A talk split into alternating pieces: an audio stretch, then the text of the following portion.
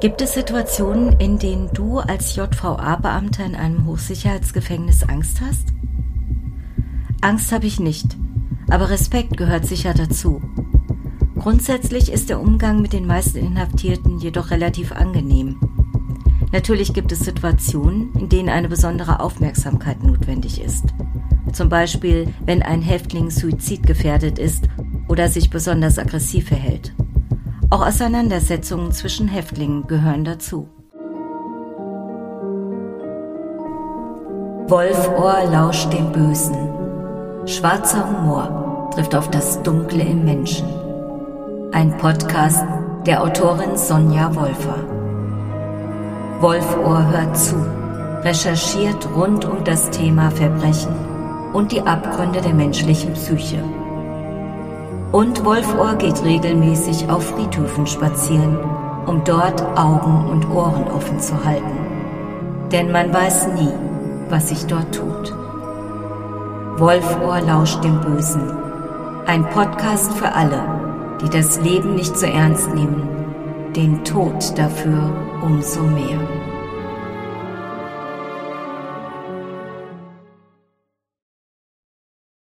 Herzlich willkommen bei Wolfohr lauscht dem Bösen. Ich freue mich, dass ihr wieder dabei seid. Ich bin Wolfohr, auch bekannt als Sonja Wolfer, und werde euch heute in ein Hochsicherheitsgefängnis mitnehmen. Die erste Folge habt ihr vielleicht schon gehört. Es geht um das Leben und Arbeiten in einem Hochsicherheitsgefängnis. In der letzten Folge ging es schwerpunktmäßig um die Inhaftierten. Und heute möchte ich euch das Arbeiten in einem Hochsicherheitsgefängnis vorstellen. Ich hatte in der letzten Folge ja berichtet, dass ich vor einiger Zeit die Gelegenheit hatte, mich mit einem JVA-Beamten zu unterhalten, der auch längere Zeit in einem solchen Hochsicherheitsgefängnis gearbeitet hat. Er hat darum gebeten, anonym zu bleiben, was ich respektiere, denn er hat dort mit Menschen zu tun, die vielleicht nicht unbedingt erfahren sollten, dass er von seiner Arbeit dort berichtet. Was erwartet euch also in dieser Folge?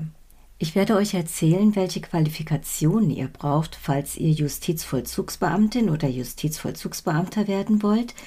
Ich werde euch über den komplexen Aufgabenbereich dieses Berufsfeldes berichten und ihr werdet feststellen, dass das tatsächlich so viel mehr als ein Schließer ist. Das ist ein ganz komplexer Beruf, was ich euch auch gerne an der Beschreibung eines normalen Tagesablaufes, am Beispiel der Frühschicht, nochmal deutlich machen möchte.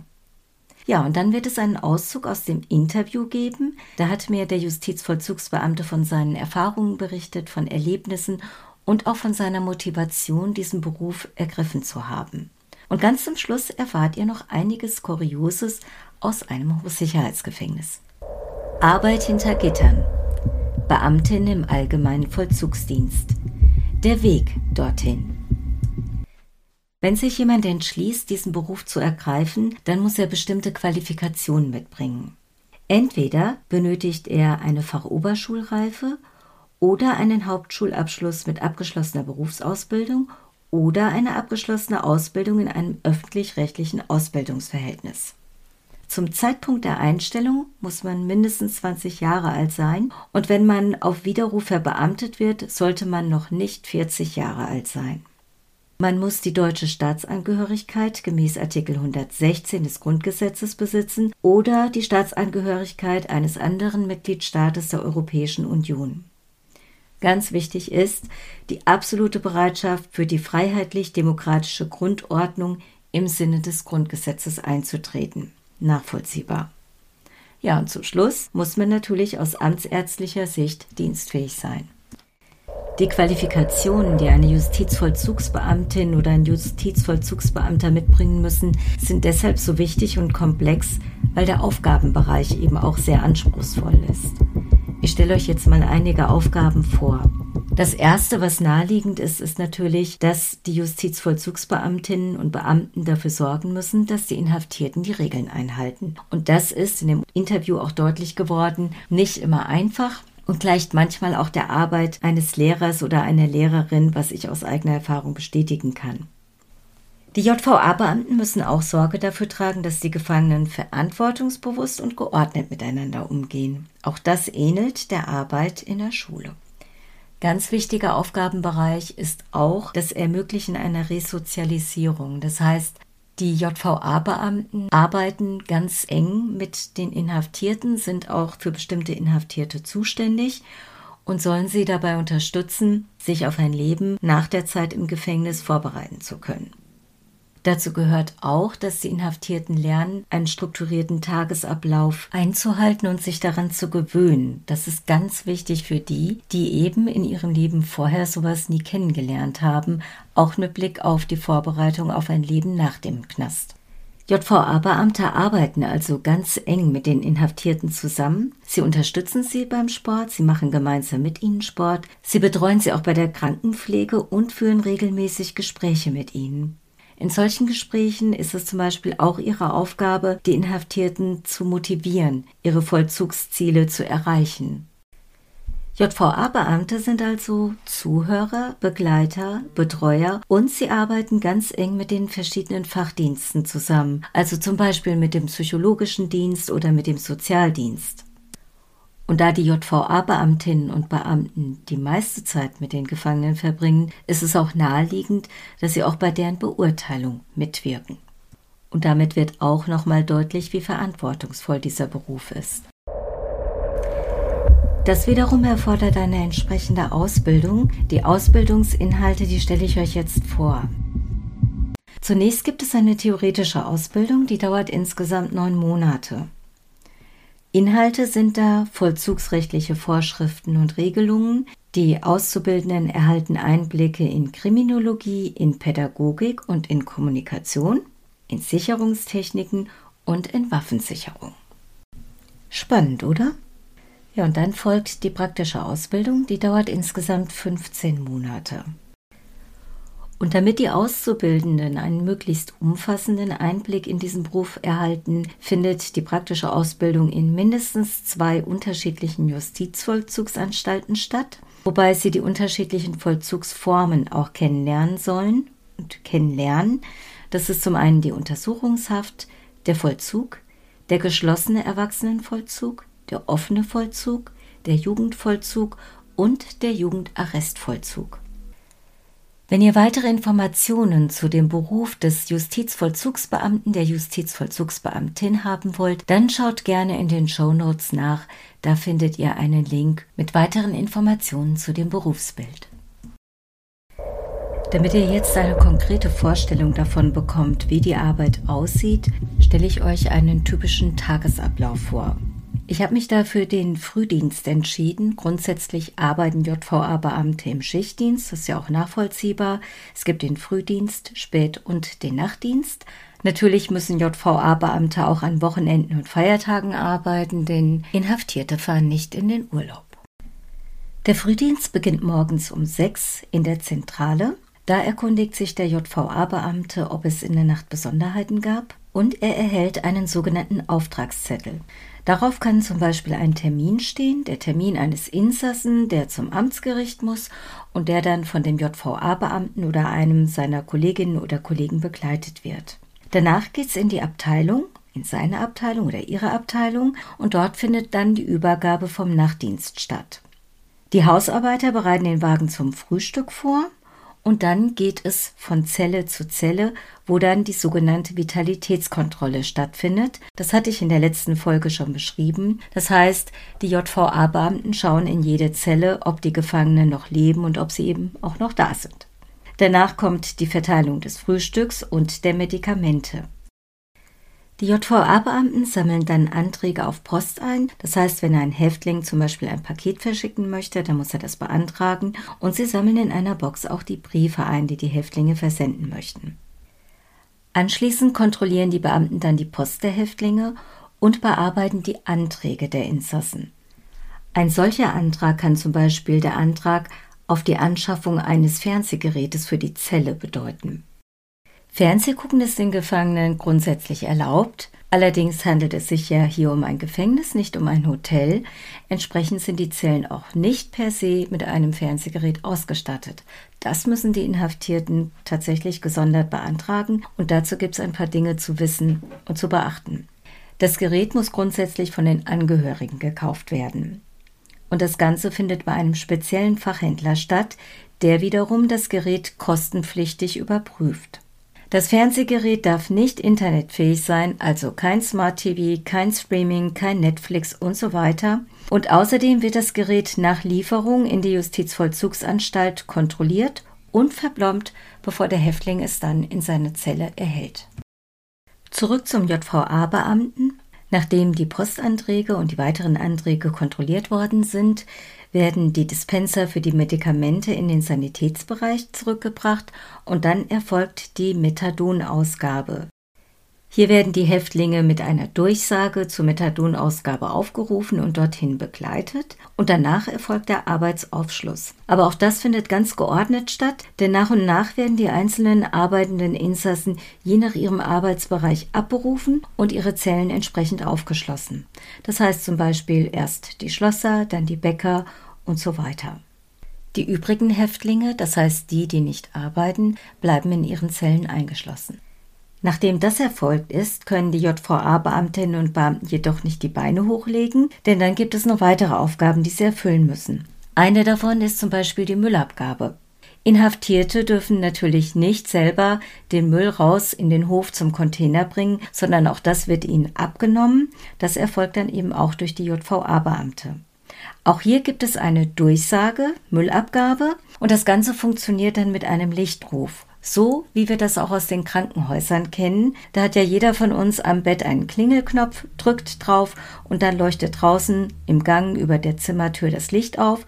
So ist das im Gefängnis eben auch. Die Beamten wissen dann, aha, da gibt es Müll abzuholen und das tun sie dann auch entsprechend. Das wiederum erinnert ja doch so ein ganz kleines bisschen an ein Hotel, aber auch nur das. Und dann geht es weiter, je nachdem, was bei den Inhaftierten, für die die jeweiligen Beamten zuständig sind, ansteht. Gespräche, Teilnahme an Konferenzen, Zusammenarbeit mit den verschiedenen Fachdiensten, die ich vorhin schon vorgestellt habe, und auch die Überwachung von Häftlingen im Gespräch mit Besuchern, und zwar sind das Häftlinge, für die Sicherungsmaßnahmen getroffen worden sind. Ihr glaubt gar nicht, wie gerne ich nachgefragt hätte, was denn so konkret in so einer Konferenz besprochen wird, was man mit einem Psychologen oder mit einem Sozialarbeiter bespricht, vor allen Dingen, wenn es um Schwerverbrecher geht. Aber natürlich unterliegen die Beamten einer Schweigepflicht und das hatte ich zu respektieren. Fantasie kann man ja trotzdem haben, oder? Auf jeden Fall habe ich jetzt eine ganze Menge gelernt und auch eine ganze Menge an Ideen schon bekommen. Und so ganz schweigsam war mein Interviewpartner ja Gott sei Dank nicht und hat so ein kleines bisschen auch aus dem Nähkästchen geplaudert. Und das möchte ich euch jetzt hier auch einmal präsentieren.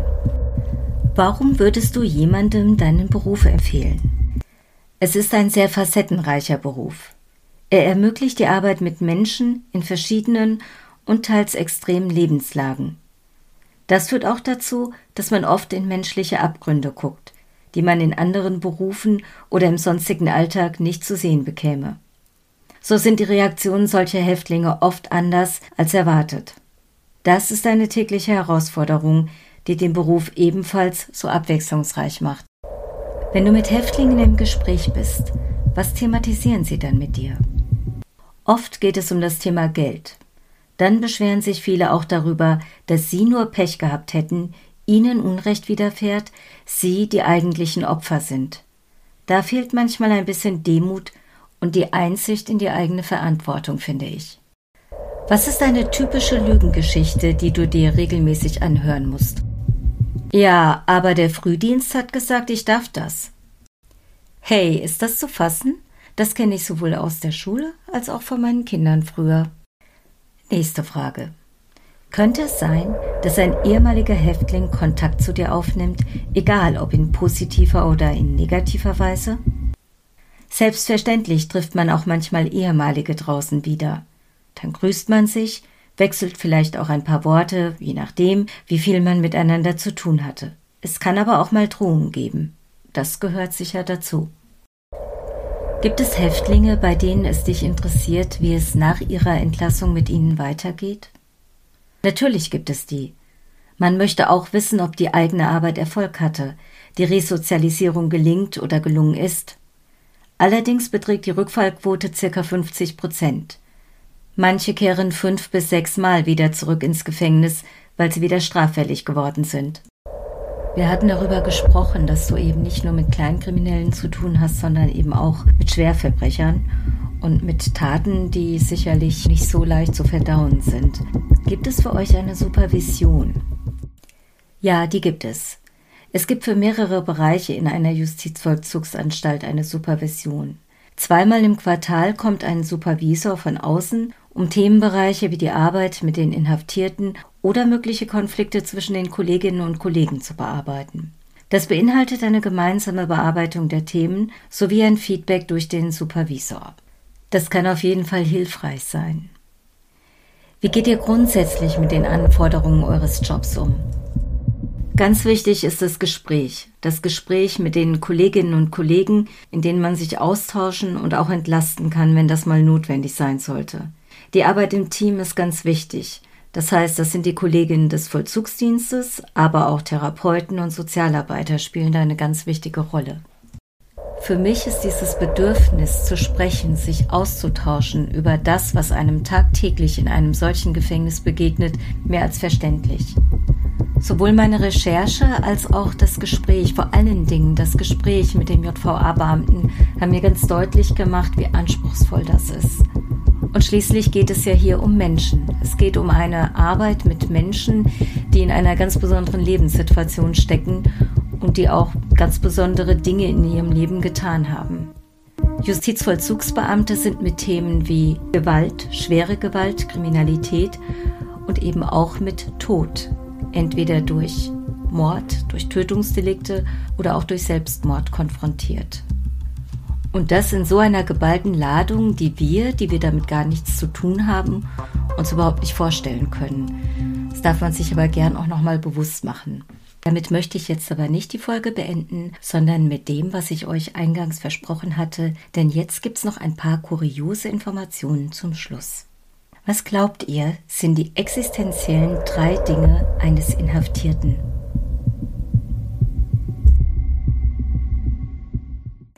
Schreib mir doch gern eine Nachricht über das, was du vermutet hast. Tatsächlich ist es Kaffee, Tabak und ein Fernsehgerät. Das mit dem Kaffee kann ich absolut verstehen und abends Fernseh schauen finde ich auch ganz nett und von daher fand ich die nächste Idee so schön. Die Idee, die ich meine, ist das sogenannte Pendeln.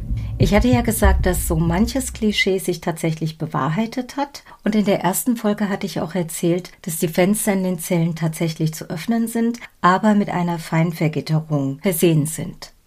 Das hält die Gefangenen allerdings nicht davon ab, zum Beispiel mit Hilfe eines Fadens oder einer Mülltüte, die sie durch das Gitter schieben, Dinge von einer Zelle in die andere zu transportieren. Zum Beispiel ein Feuerzeug oder eine Nagelfeile oder Schreibt mir doch mal, was euch da noch so einfällt. Vielleicht kann ich es für meinen nächsten Krimi auch gut gebrauchen.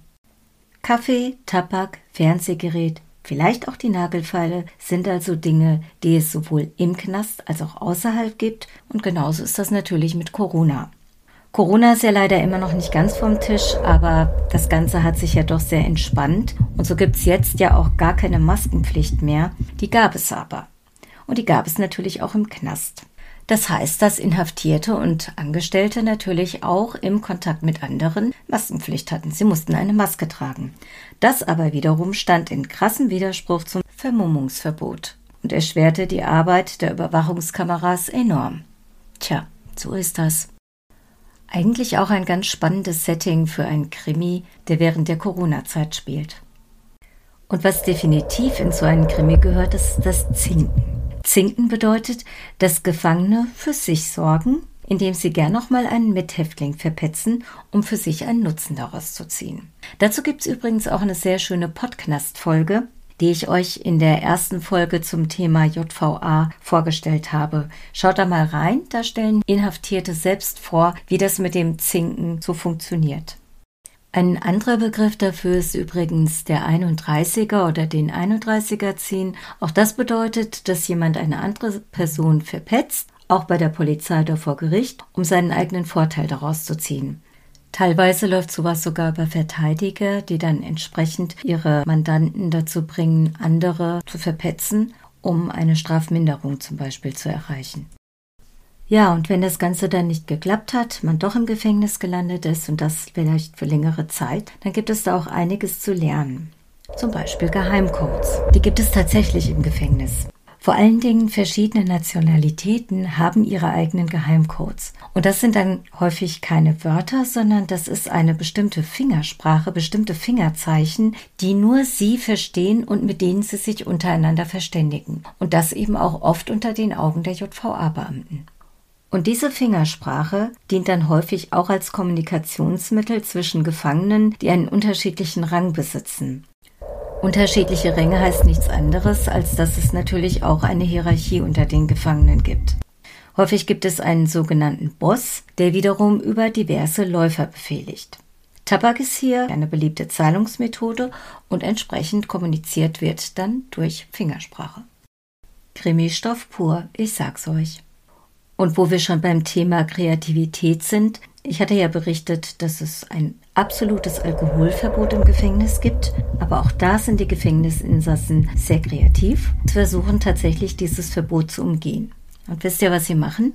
Sie kauen Brotstücke ganz lange, weichen sie dann in Wasser ein, um Alkohol daraus zu gewinnen. Ob das jetzt wirklich so ein Genuss ist, weiß ich nicht, aber kreativ finde ich es auf jeden Fall. Für mich als Autorin ist dieser Themenbereich Leben und Arbeiten in einem Hochsicherheitsgefängnis sehr spannend und auch sehr inspirierend, mehr als ich das vorher erwartet habe. Vor allem aber haben mich all diese Informationen und Geschichten als Mensch beeindruckt und auch berührt. Das, was Justizvollzugsbeamte jeden Tag an menschlichen Schicksalen in ihrem Beruf begegnet, das halt bei mir nach. Und es beschäftigt mich noch länger.